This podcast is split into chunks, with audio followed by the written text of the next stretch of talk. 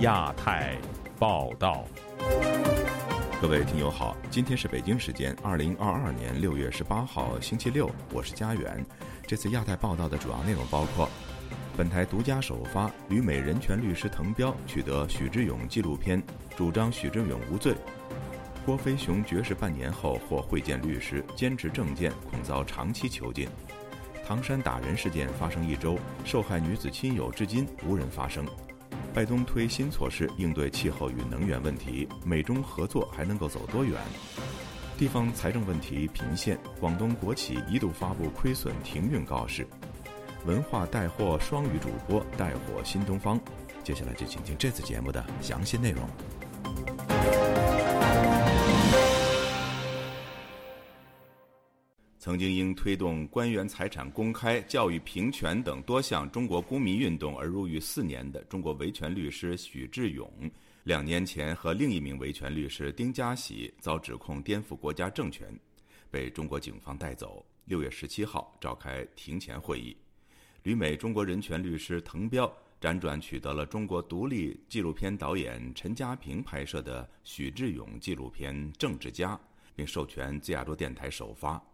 滕彪律师十七号接受本台专访，以下就是本台记者夏小华对滕彪律师的访谈。介绍一下，您现在手中拿到一个怎么样的片子？陈家平拍摄的一个关于许志勇的纪录片。呃，名字叫政治家，就是拍摄了许志勇推动公民维权运动，尤其是呃教育平权运动整个过程，包括二零一三年他入狱之前的呃很多活动，也包括他二零一七年就是出狱之后的呃一些呃采访。呃，陈家平他作为这个片子的这个导演，呃，还因为这个片子被中国公安抓捕关了一段时间。他的这个片子花了多久时间完成？陈家平被抓的时候，这片子已经完成了。他总共花了好长时间，就一直在在跟踪许志勇拍摄，从可能从二零呃一二年甚至更早，所以这片子前后花了好多好几年的时间，就也有很多就是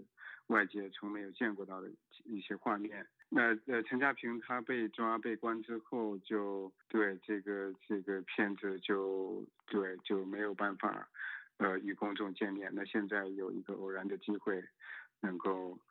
呃，能够呃发布出来。应该说，呃，在许志勇，呃，明天应该就是今天，呃，要进行呃开庭庭前会议，这个时候，呃，让更多人了解许志勇他呃所做的事。他推动中国呃维权运动的情况，应该是非常重要的一个片子。我看了这个片子是深受感动。那您刚讲就说片子里有蛮多就是过去都没有看到的画面，大概是呃您印象比较深的，是不是也可以谈一下？包括呃许志勇他和很多家长那些嗯非京籍户口的那些呃家长在北京呃推动中国呃教育平权。呃，很多画面，这里很多这个集体行动，呃，然后有有很多呃参与者被抓、被打，呃等等，这是过去基本上嗯没太没太见到的画面。嗯，还有就是许志勇出狱之后，他又呃回呃和导演啊一一起去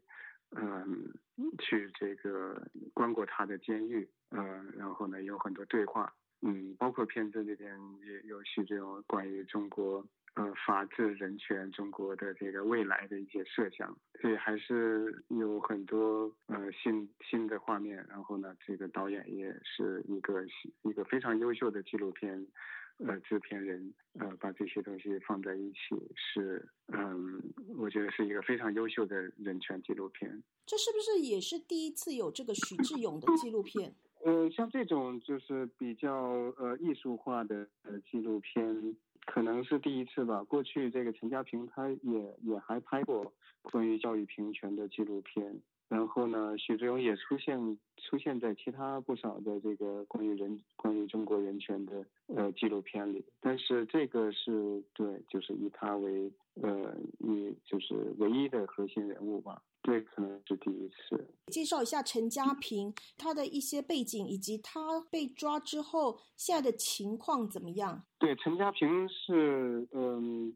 实际上，他很多人知道他是中国一个呃非常优秀的诗人，非常有实力的一个一个诗人。呃，我认识他也是就是在在工盟，然后他对呃对工盟做的很多人权工作有兴趣。呃，然后呢，后来他就开始拍摄相关的纪录片。呃，我很欣赏他他的诗，然后他也也出版过其他的一些文章、一些书籍。他二零一二年拍过一个关于教育平权运动的纪录片，叫《快乐的多数》。二零二零年三月份被抓，然后并且被指控煽动颠覆国家政权罪，然后他的很多拍摄的东西被被查查被没收。呃，出来之后也是，就是呃，经常受到嗯，受到这个警方的压力吧。这个时间点播放这样的一个片子，它的意义？呃，许志勇他是中国呃民间社会推动中国维权运动呃起到非常非常重要的一个人权律师，一个呃也是一个呃法律学者。那他。呃，从呃二零二零就是二零零零年呃前后参与中国呃公民运动。呃，一直扮演非常突出的角色，呃，而且也因此被呃多次被抓，嗯，二零零九年被关过一次，然后二零一三到二零一七年被判刑四年，那现在又面临审判，呃，同时还有呃和他一起推动中国公民运动的丁家喜和呃常伟平啊等等很多人，包括徐志勇的呃女友李翘楚也。都被都被关押，面临审判，而且呢，给他们定的罪名是颠覆国家政权罪，是是一个非常非常，呃重的呃政治罪名。呃，应该说，呃，就是徐志勇他是呃中国维权运动的一个典型的人物啊，一个一个一个代表人物。这个片子也看到了，就是呃徐志勇他他的这种非常坚定的呃信心，然后非常勇敢的行动，也是。呃，也是有有很多这个呃很多公民呃呃在一起，在在这种非常非常呃艰难危险的情况下来推动中国呃基本人权，推动中国的法治的发展。应该说，呃，让更多的人了解到呃中国呃就是法治人权状况的呃真实的一面，以及呃以及中国有也还是有一些像许志远这样的勇敢的。呃，维权人士在呃推动中国进步。对于中国政府所指控许志勇的这些罪状，嗯，您自己本身的这个主张是什么？许志勇有没有罪？我我从二呃一九九九年就认识许志勇，他我和他一起呃参与中国维权运动，一起共事过很多年，呃，对他是非常非常了解。他呃对推动中国的人权、法治、呃民主有非常深的这种。呃，热情吧，然后投这个有非常非常大的牺牲精神，嗯，他也是为了推动为了推动他的这个理想，呃，付出了很多代价，经常的呃被抓被打，而且放弃了呃放弃了很好的在中国发展，就是呃很好的这个呃就是机会吧。在中国，他他是北大博士，在大学教书，啊，其实可以有很很好的享受，呃，很好的这个发展空间，但是他全都放弃了。那他从来没有呃主张呃暴力，主张这个用违法的手段去推动人权工作。嗯，所以给他的这个罪名，无论是呃二零一三年的这个扰乱公共秩序罪，还是现在的这个颠覆国家政权罪，都完全是呃一种政治迫害。他嗯受到很多很多人的这个呃尊敬，很多人的这个追随。嗯，他当然没有犯任何罪。您希望这个片子在这个时间点播放能起到什么作用？对，就是希望希望呃国际社会能更多的关注徐志勇这个案件，嗯，通过这个片子来更直观的了解中国呃维权人士、异议人士的处境，以及中国呃日益恶化的人权状况。谢谢你受访，好，OK，好，好，谢谢。自由亚洲电台记者夏小华台北报道。因要求赴美探望病危的妻子，遭当局关押，并被以涉嫌煽动颠覆国家政权批捕的。中国异议人士郭飞雄过去半年以绝食抗议，六月十六号，郭飞雄与律师会面之后，提出了三点诉求。以下是记者高峰的报道。原名杨茂东的郭飞雄，自去年十二月被捕后，几乎与外界隔绝。姐姐杨茂平向本台证实，律师六月十六日到广州市第一看守所与弟弟进行的视频会面。中间无数次就说是这个案件没有到检察院，不能见，不能见。决词当中决词了这半年多，我们申请无数次申请律师见面，就说是危害什么国有国家机密，国家机密。杨茂东那么一个那个人，哪有什么国家机密啊？都不让见。玉凯律师在不停的跟那个公安机关写信，我呢不停的也在打电话。反正这一次也算见了，见了我我我也没我对我来说也是一种安慰。郭飞雄去年因要求出境到美国探望患癌的妻子而失去自由，过去半年一直绝食抗议，仅接受管食。今年三月，也就是妻子张青病逝后两个月，郭飞雄曾写信向杨茂平交代身后事，律师成功会见郭飞雄，让杨茂平暂时松一口气。他自己本身说，嗯，他瘦了十几斤，但是走路还比较稳。他抗议对他的拘捕，给他安了一个煽动颠覆政府罪，这个罪听起来都很可笑。一个人 能够煽动，嗯，颠覆政府罪了，所以这个这个罪名比较荒唐。他也抗议，当时他在他妻子病危期间，他申请出国照顾妻子，政府那么没有一点恻隐之心，就没有允许他去看妻子，所以导致他妻子在。生命的最后非常绝望，这是不人道的一种行为。妻子病危期间，郭飞雄曾向中国国务院总理李克强发出公开信，呼吁允许他前往美国。去年一月，郭飞雄试图登上从上海飞往美国的航班，遭当局拦截拘留。一年后，他被广州市公安局以涉嫌煽动颠覆国家政权罪正式逮捕。与律师会面期间，郭飞雄提出三项要求，包括促请当局成立专门调查组，对广东省公安厅和公安局进行调查和追责；要求中国全国人大撤销涉嫌危害国家安全类案件不允许律师会见当事人的规定；敦促中国政府实行人权变革。民运人士杨子立则担心，当局会不审不判，把好友长期囚禁。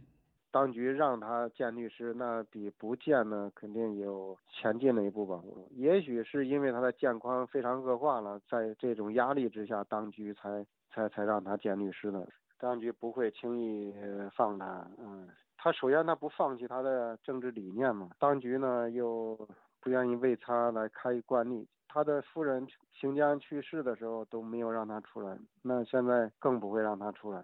原籍湖北的郭飞雄因投身新公民运动和南方街头运动而为人所认识。他曾经两次入狱，包括因涉及组织街头运动、要求官员公开财产而被判囚六年，直到二零一九年八月才刑满出狱。因为他出狱之后一一直处在一个行踪隐没的一个状态，最多呢在网上呃用匿匿名写一些这个跟时政没有太直接关系的文章。他仅仅是因为他妻子生重病这个事儿以后，他才不得不高调起来。因为给中控写了两封公开信就要判刑了，嗯，他这个也说不过去。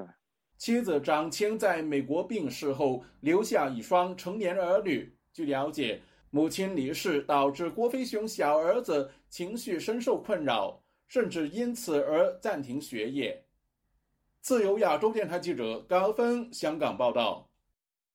唐山打人事件发生一个星期后，受害女子的实际伤况依然不明，医院否认受害女子去世的传闻。互联网出现了大量的贴文，也有记者前往唐山采访，却遭无端扣留。中国网信办十七号发布消息。拟规定未实名制的用户不得跟帖，言论管控更上一层楼。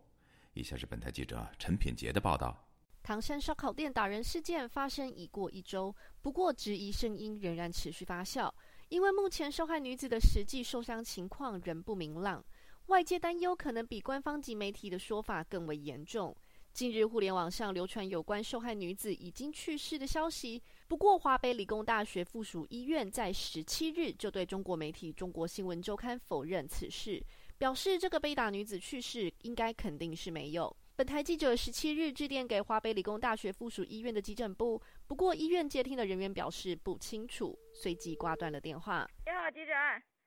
不清楚，哎。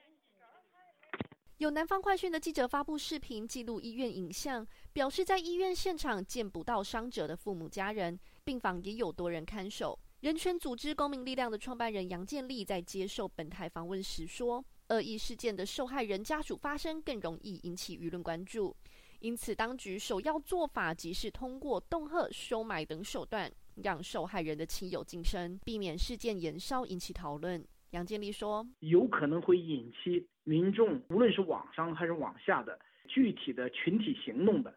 这样的事件，政府一般都要屏蔽。一个是害怕真正的有政府丑闻可以揭露出来，另外是害怕群体性事件。所以这两个害怕呢，使得政府的第一反应就是封锁消息。”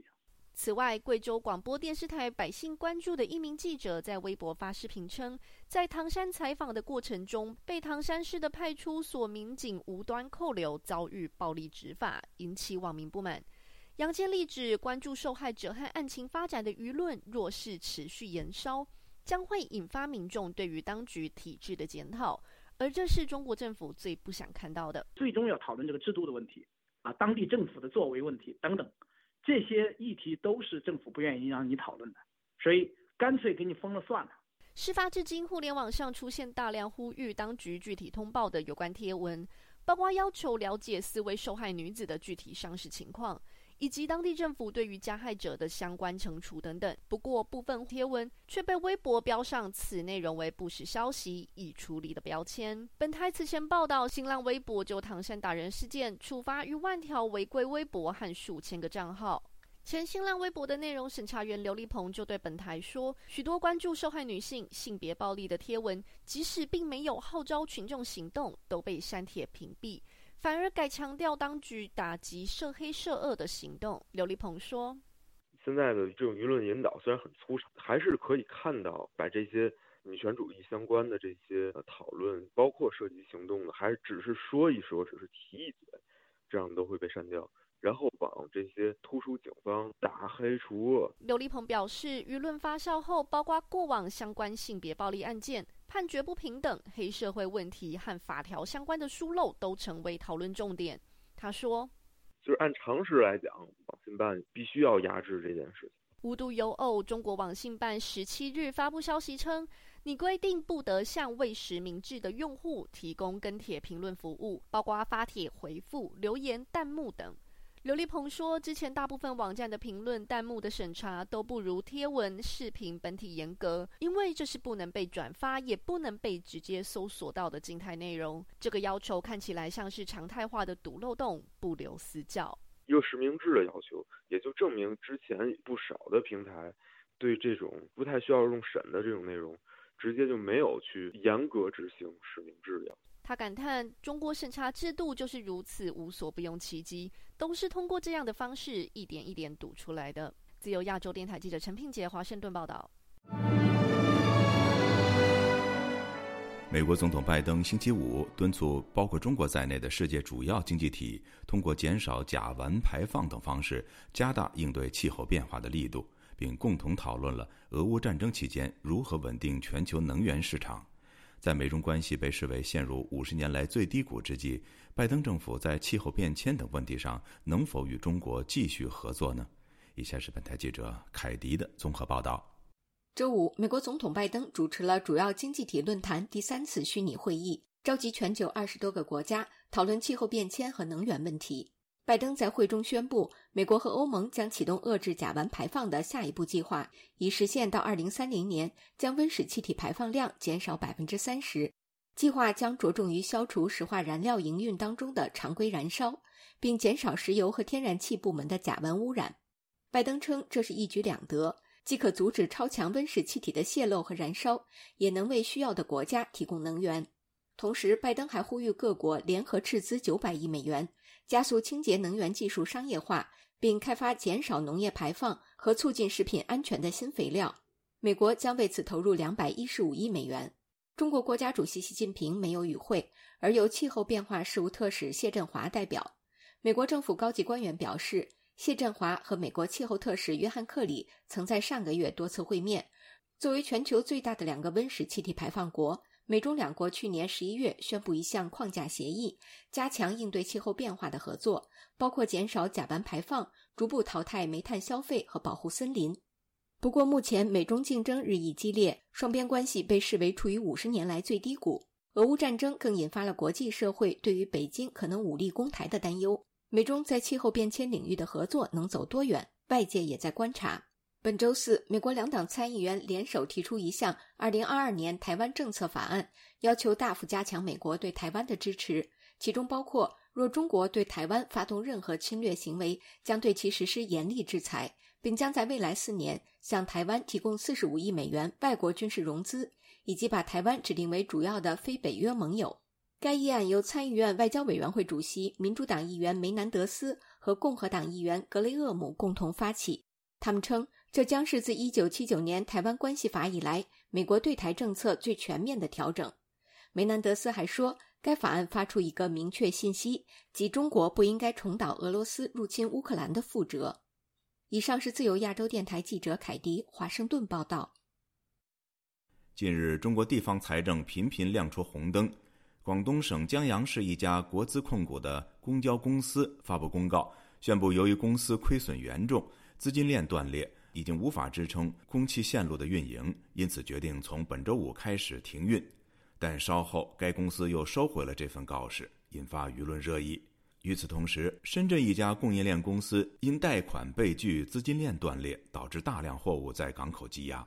请听本台记者乔龙的报道。受新冠疫情等多种因素影响，中国企业正面临着前所未有的生存压力。更有企业因资金链断裂而被迫停运。据天目新闻网站报道，广东省阳江市一则关于公交线路的停运告示引发网民热议。告示称，由于公汽公司亏损严重，现资金链断裂，已无法支撑公汽线路运营，决定从二零二二年六月十七日开始停运公交路线。复班日期视情况另作通知。落款是阳江市粤运朗日公共汽车有限公司。报道还称，六月十六日下午，天目新闻联系到阳江市粤运朗日公共汽车有限公司一名工作人员表示，此前确实收到了停运通知，不过十三日下午就接到了恢复运营的通知，目前是继续运营的状态。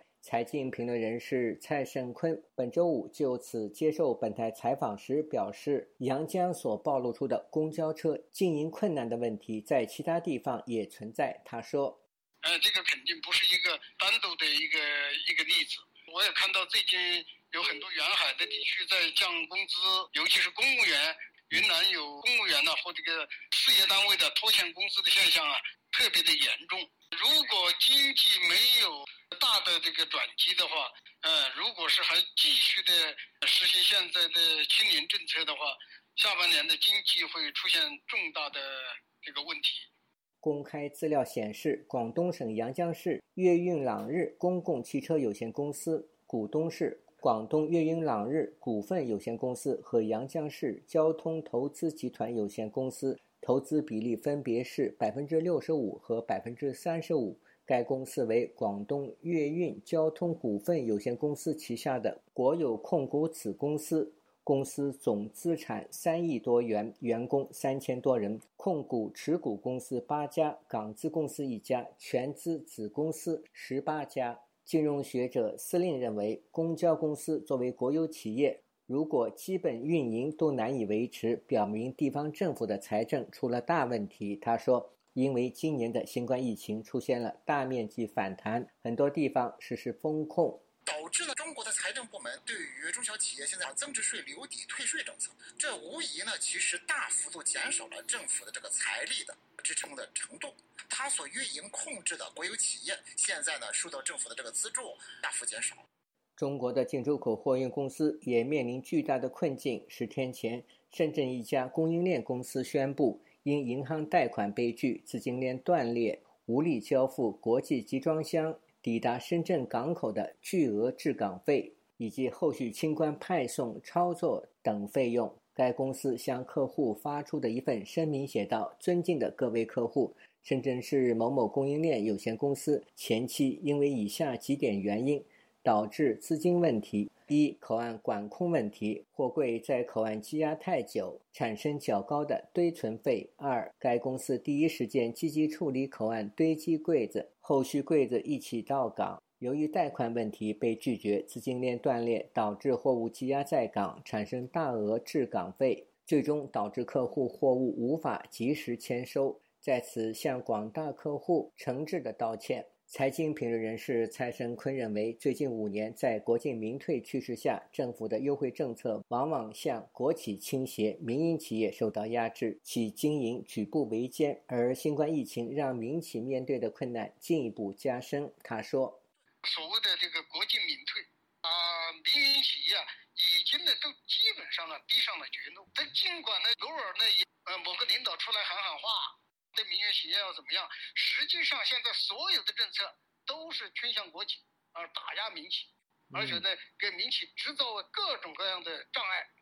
据中国工商联发布《中国民营企业社会责任报告（二零二一）》显示，二零二零年中国民营企业吸纳就业人数约八千四百万人，同比增长约百分之七点七。民营企业贡献了全国税收的百分之五十以上，创造的国内生产总值、固定资产投资以及对外直接投资均超过百分之六十。民营企业中的高新技术企业占全国高新技术企业的比重超过百分之七十。民营企业城镇就业人数占全国城镇就业人数的百分之八十以上。民营企业对新增就业贡献率达百分之九十。自由亚洲电台记者乔龙报道：中国补教龙头新东方因为双减政策，去年营收大减八成，资遣了六万员工。近日，靠着文化带货的双语主播董宇辉的带动，新东方股价六月以来涨了七倍。然而，有分析认为，这是中共要除掉的行业，新东方这团火很快就会被灭掉。以下是本台记者黄春梅发自台北的报道。六月十六日，董宇辉在直播间卖玉米，让许多网友忍不住感叹：“我就买个玉米，你就给我讲哭了。”仲夏夜的风里，你们坐在院子里乘凉，夜风袭来，树叶沙沙作响，天空偶尔飞过一两只不知名的鸟，发出清脆的叫声。你一个手里拿着筷子戳着的玉米棒子在啃，一个手里还贪心的抱着水井里刚取出来冰镇的西瓜。因为脸型方正、自嘲撞脸兵马俑的董宇辉，在直播业被称为一股小清新，没有传统语不惊人死不休的花俏。董宇辉散文式的云淡风轻，让观众跟着走入了文青风的情境里。董宇辉带起了新东方旗下的东方甄选粉丝暴涨，总量突破千万大关。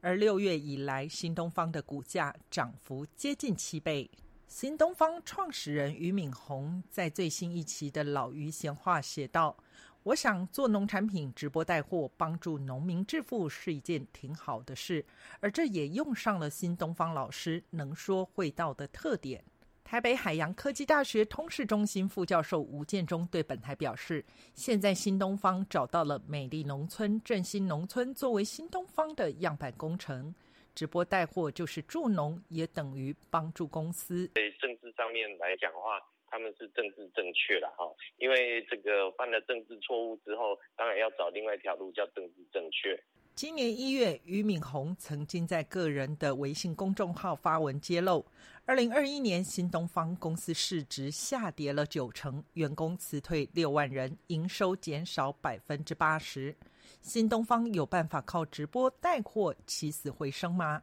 曾经担任八九六四学运的南京高校学运领袖吴建民接受本台访问时，却对新东方乃至教培业泼了盆冷水。我个人判断，很快这个火就会给党国又把它灭掉。共产党不会允许任何人，呃，不不按照他的指挥棒来转的。尽管自己在直播火了，但是董宇辉谈起过去一起教书的伙伴们下岗了，忍不住哽咽。我还挺想他们的，他们那么好，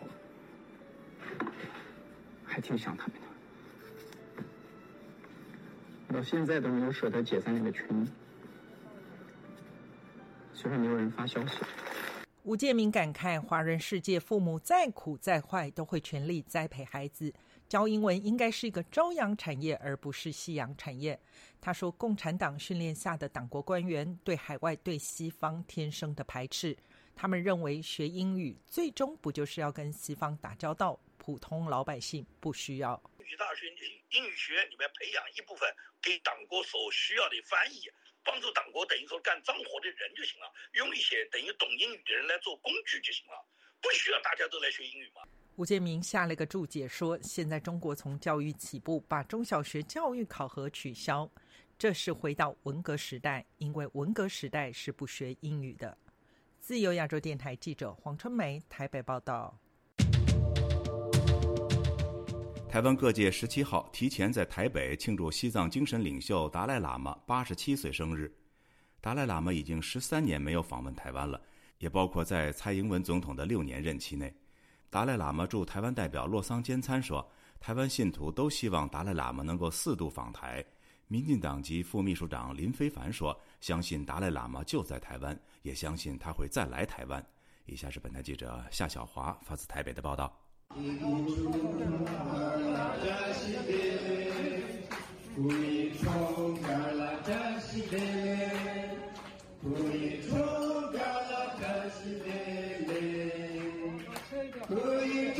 西藏流亡政府藏人行政中央驻台机构台湾达赖喇嘛西藏宗教基金会十七号晚间提前在台北福华饭店举行西藏精神领袖达赖喇嘛八十七岁的庆寿会，因为新冠疫情缩小庆祝规模。不过和往年多为佛教徒在台藏人和学界出席的不同的是，此次少见有外交部门等多名台湾政府代表，以及美国在台协会政治官傅立文。德国驻台代表许佑格、印度台北协会副会长到场为达达喇嘛祝寿。达赖喇嘛驻台代表格桑坚称致辞提到，达赖喇嘛曾经在1997、2001以及2009年，分别是李登辉、陈水扁、马英九等前总统任内访问台湾三次。尤其2009年台湾发生八八风灾，尊者更是在极度匆促下取消所有行程，由印度拉达克的山区一路舟车劳顿，克服旅途的不适。抵达台湾之后，一刻都没有休息，立即就前往南部探望灾民。抚慰小林村生者，并为亡者举行法会。慈悲的尊者只想尽他所能帮助受难的台湾人。格桑坚称说：“尊者常说，人们给他最好的生日礼物是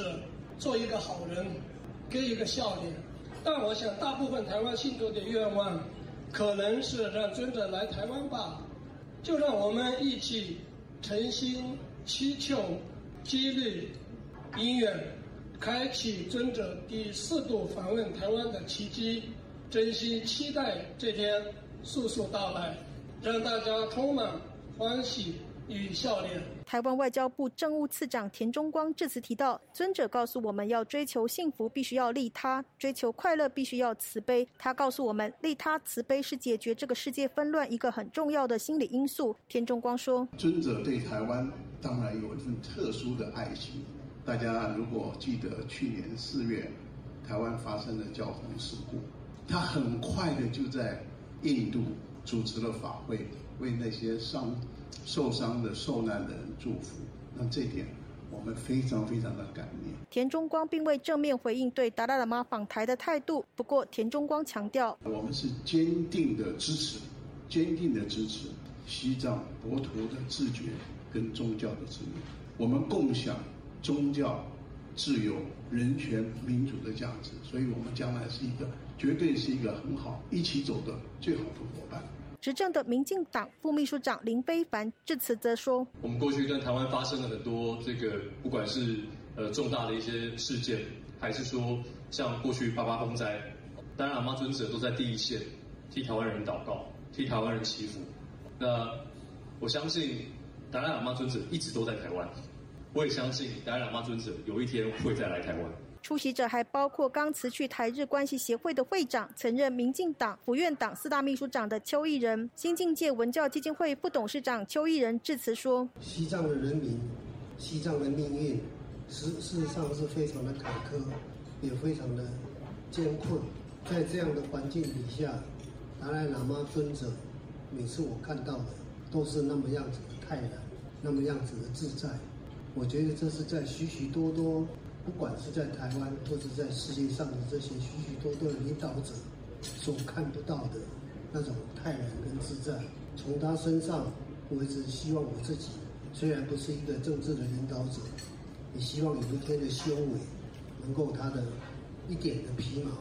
我知道我自己做不到，但是我对他非常的敬仰，同时也希望他这样子的泰然跟自在。能够感召更多的政治上各个领域的领导者。邱毅人曾经在陈水扁总统任内担任总统府秘书长。二零零三年三月，他参与台湾西藏交流基金会挂牌运作，以两个政府之间的对口单位看待台藏基金会与达赖喇嘛基金会。对有关达赖喇嘛访台一事，他为受访表示意见。达赖喇嘛西藏宗教基金会董事黄瑞柔致辞则表示，达赖喇嘛过去在世界各地举办十轮金刚法会，如果能够到北京举办十轮金刚法会，传递和平与慈悲，相信对华人社会和推进世界和平能起到巨大的作用。自由亚洲电台记者夏小华台北报道。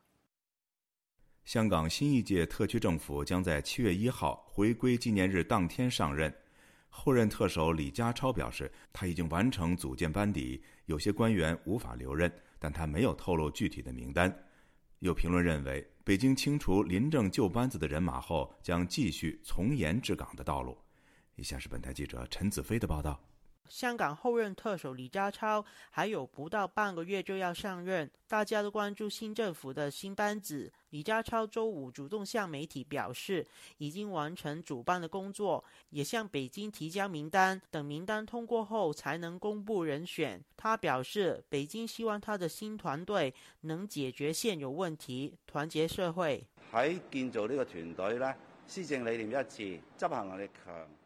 建造这个团队是施政理念一致，执行能力强。我们可以团结凝聚社会的力量。中央政府也希望我能组成这样的团队。希望新政府所展现的新气象，在将公布的名单当中。大家也能看到和感受。李家超承认，新管制团队当中人事会有更替，感谢现任政府的团队，希望他们会用不同的身份继续为香港服务。在李家超表示已经提交名单的同一天，多家亲香港政府的港媒透过内内幕消息公布李家超班子的处刑。根据流出的名单，林郑月娥时代的特首办主任陈国基在港区管法实施后。兼任港区国安委秘书长的职务。据了解，李家超上任之后，他会更上一层楼。但林郑月娥的旧班子当中，会有五名官员不能过渡新政府。熟悉中国国情的时事评论员刘卫少表示，新一届的香港政府班子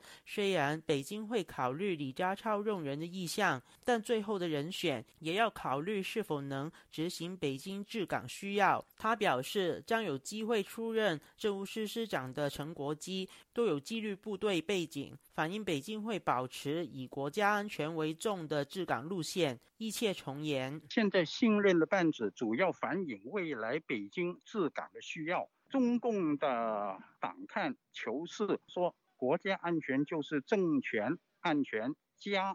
制度安全。所以现在李家超还有其他安全背景的官员，在未来的领到班子里面占有重要的位置，完全符合北京现在把。安全放在第一位，在国家安全啊、治安啊、法律啊等等方面呢，预期还是从严从紧为主的呢。他表示，新管制团队的名单当中也出现新香港人的名字，反映北京借新政府换班的机会启用自己培养的人选。时事评论员双普表示，没有留任的现任局长都是林郑月的人马，显示中共想要透过换人。为香港政府换新的形象，同时也是惩罚有过错的旧人。聂德权，他当那政治局的局长的时候，爆发了反送中，包括立法会的补选，还有一九年区议会的选举，也是民主派大胜嘛，得罪过共产党的人都会被被请走。说郑若华是另外一个，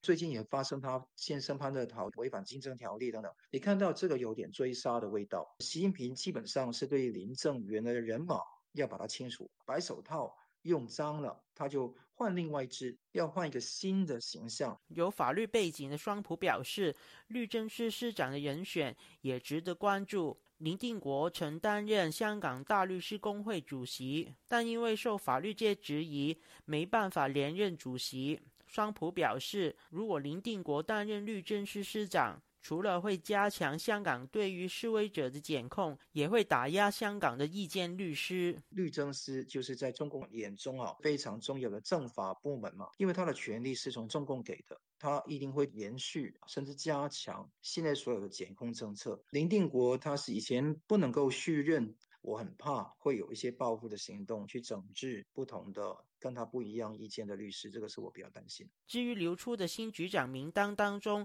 仍然有不少现任的公务员和政务官，是否打破北京不满政务官治港的说法？双普表示，李家超的人脉有限。但北京没办法相信商界的代理人和香港就地下党的代表，只能启用政府的公务员担任政治敏感度不高的职位。就亚洲电台记者陈子飞台北报道。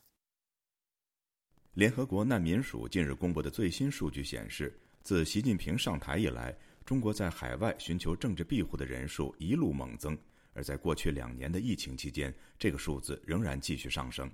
分析认为，这显示习近平时代下中共对公民的压迫愈发严重，迫使异议人士流亡海外并寻求政治庇护。而即使他们身在国外，仍有可能被中国政府以不同的方式送回中国，使他们无法完全免于恐惧。以下是记者吕希发自英国伦敦的报道。联合国难民署近日发布最新的数据，在二一年有将近十二万中国人在海外寻求政治庇护，比二零年增加将近一成，而二零年的数字也比一九年增加了百分之三点七，显示增长趋势完全没有因为全球疫情而停步。这个数据其实涵盖了二零二零年、二零二一年这两个期间，是中国基本上是锁国的状态。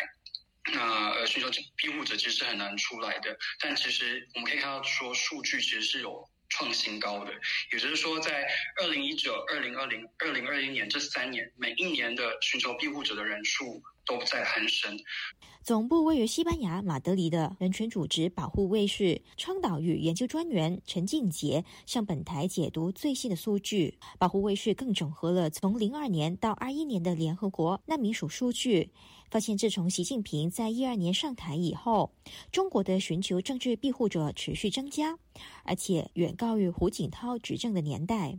以二一年为例，这一年在海外寻求政治庇护的中国人，已相当于胡锦涛执政最后八年的总和。而自从一二年习近平执政以来，九年之间已经有超过七十三万中国人在海外寻求政治庇护。值得留意的是，这个数字并没有包括香港，也只限于已经向各国移民局正式提交政治庇护申请的人士，并没有包括以投资房地产换取黄金签证，或者以学生以及工作签证移民海外的中国人。陈静杰表示，实际上用脚投票。论到国外的中国人可能更多。至于最受中国寻求庇护者欢迎的国家，以二一年数据来看，仍然以美国是最多，有将近九万中国人在美国寻求庇护。世界维吾尔大会发言人迪里夏提表示，随着今年北京在新疆新建集中营，劳役维吾尔人。迫使大批维吾尔人流亡海外，而他们在国外也不能完全免于恐惧。流亡的维吾尔人呢，一直都面临着中国当局呢，向这些向他们所居住的国呢施加压力，要求将他们这个拘留并强行这个遣返。我们呼吁国际社会呢，应立刻采取这个措施，为那些呢。处于危险中的维吾尔人呢，提供这个足够的这个保护。他补充，不少维吾尔人因为各种原因而没有护照或者已经过期，而他们逃离中国的时候也难以携带更多能够证明自己受迫害的文件，比如是公安搜查证、服刑或者拘留文件、法院判决等等，使他们在国外申请庇护的时候面对重重困难。促请各国政府理解，向维吾尔人提供保护。陈静杰表示，在习近平时代下，公民社会异议人士以至于藏人、维吾尔人等群体面对更大的压迫，而习近平之下现全球大规模延伸的执法行动，也让一些本来有条件以黄金护照等身份移民国外的中国人，转而申请政治庇护。以获得所在国政府更多的保护，这也可能是习近平时代底下中国寻求政治庇护者急升的原因之一。我们也发现到，自从习近平上任之后呢，其实还有这个猎狐计划，还有这个全球的这个针对于所谓的异人士的压迫，其实是可以超越国界的。所以今天你如果是只有单纯的这样的呃这样的可能呃移民居留的身份的话，你可能没有办法实际上获得呃不同国家的保护。那也许呃，透过这个寻求庇护跟难民的这个身份的呃呃的申请，可以让你得到更得到更多的保护。保护卫士今年初就曾经发表报告，指出自从一四年以来，中国以天网行动以及下属的猎狐行动，把一万人从全球一百二十多个国家遣返回中国。虽然官方声称这个行动只针对经济犯罪者和腐败滥权的党员和官员，然而保护卫士的发现，这个行动显然还针对异议者或者人权捍卫者。而中共也会通过威胁国内家人，直接在国外骚扰当事人以及绑架等手段，把他们的目标人物非自愿的送回中国，使他们无法完成在国外的庇护申请。自由亚洲电台记者吕希，英国伦敦报道。最近，一块刻有一百七十六名逃港罹难知青姓名的黑色纪念碑，在美国新泽西州的横福陵园落成。落成仪式吸引了当地上百位各界人士参加。以下是记者孙成的报道。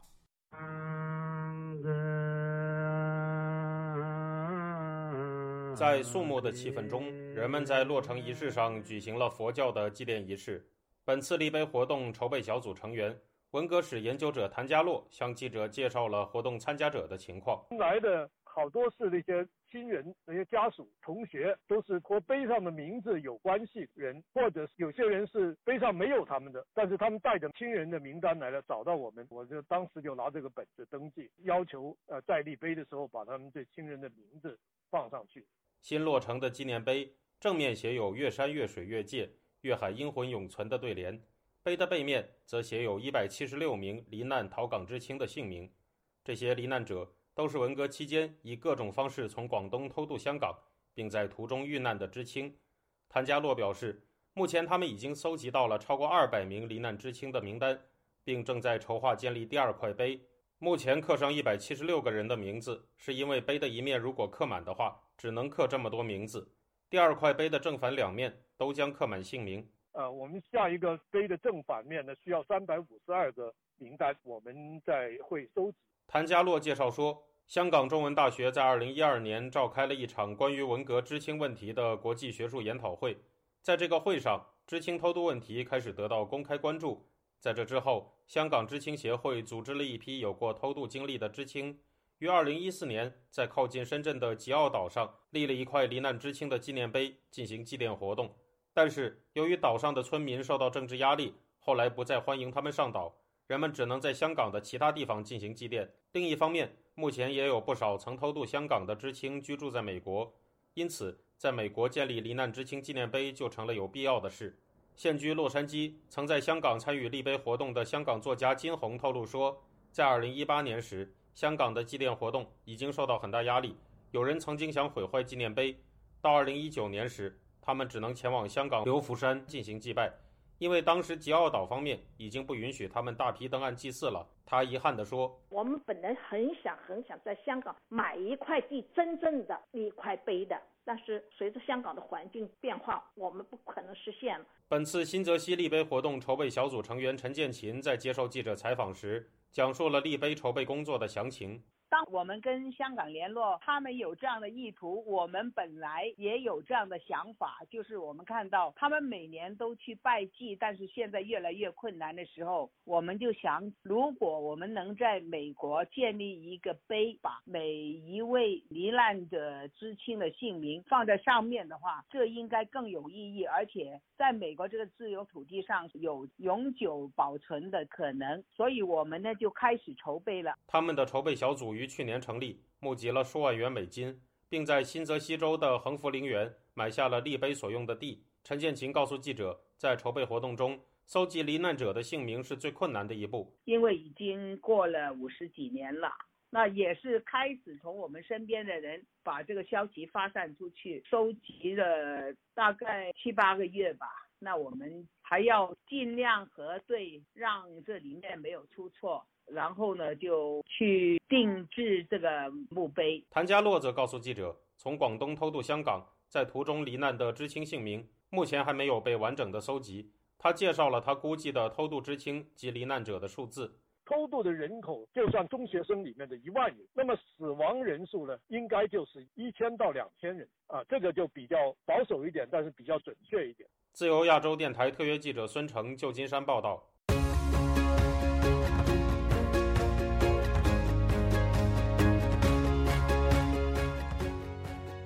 中国第三艘航母福建舰十七号下水。福建舰与前两艘辽宁舰和山东舰最大的不同是采取了电磁弹射，而目前全世界现役航母也仅有美国的福特号采用电磁弹射技术，但是福建舰仍使用常规动力燃料，与核动力航母相去甚远。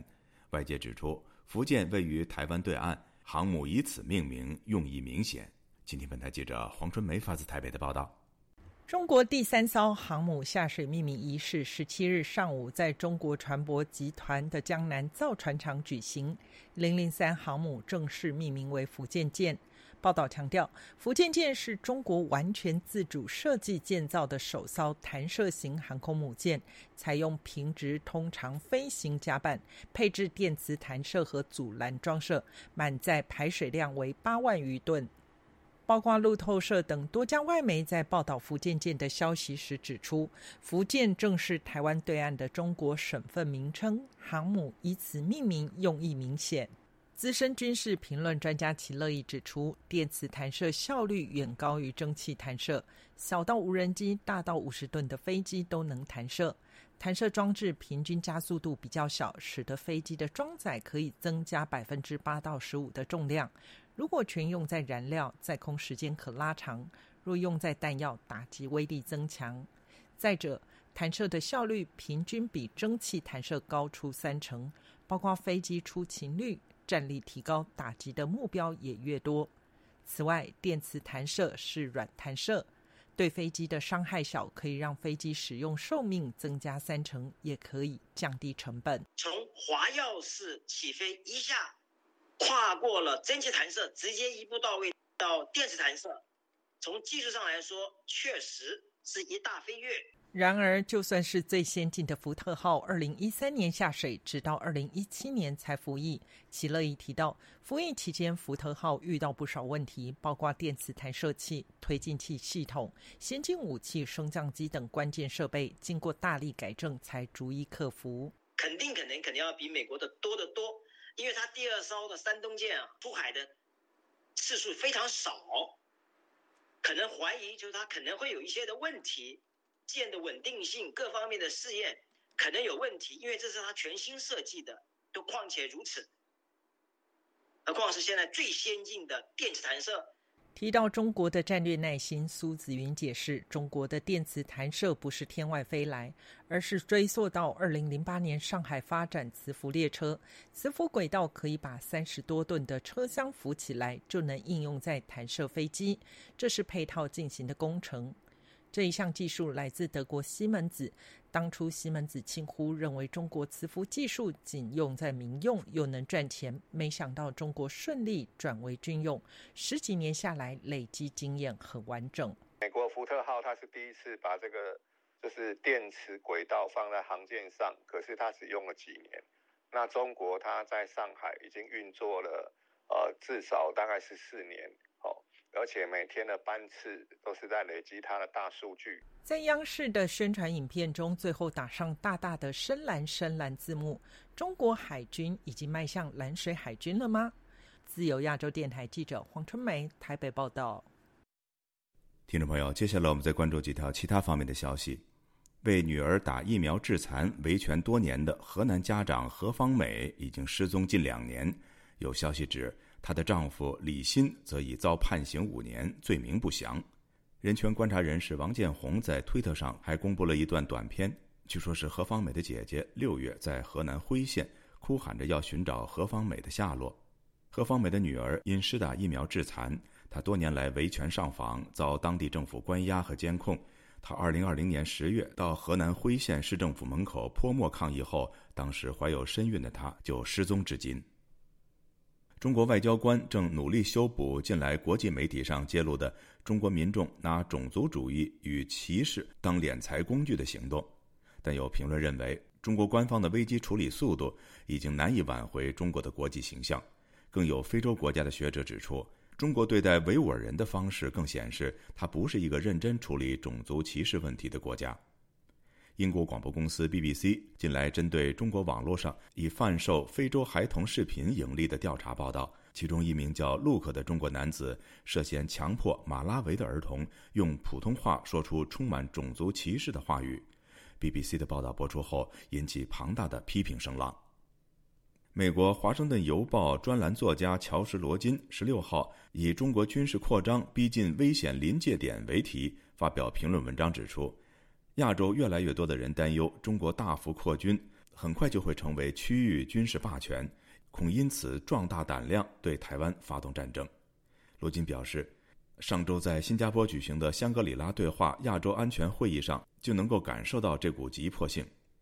三天活动讨论下来，与会者普遍认为，中国积极在未来几年成为亚洲主导军事力量，若成功做到，恐怕会动用武力征服台湾民主。听众朋友，这次的亚太报道播送完了，谢谢收听，再会。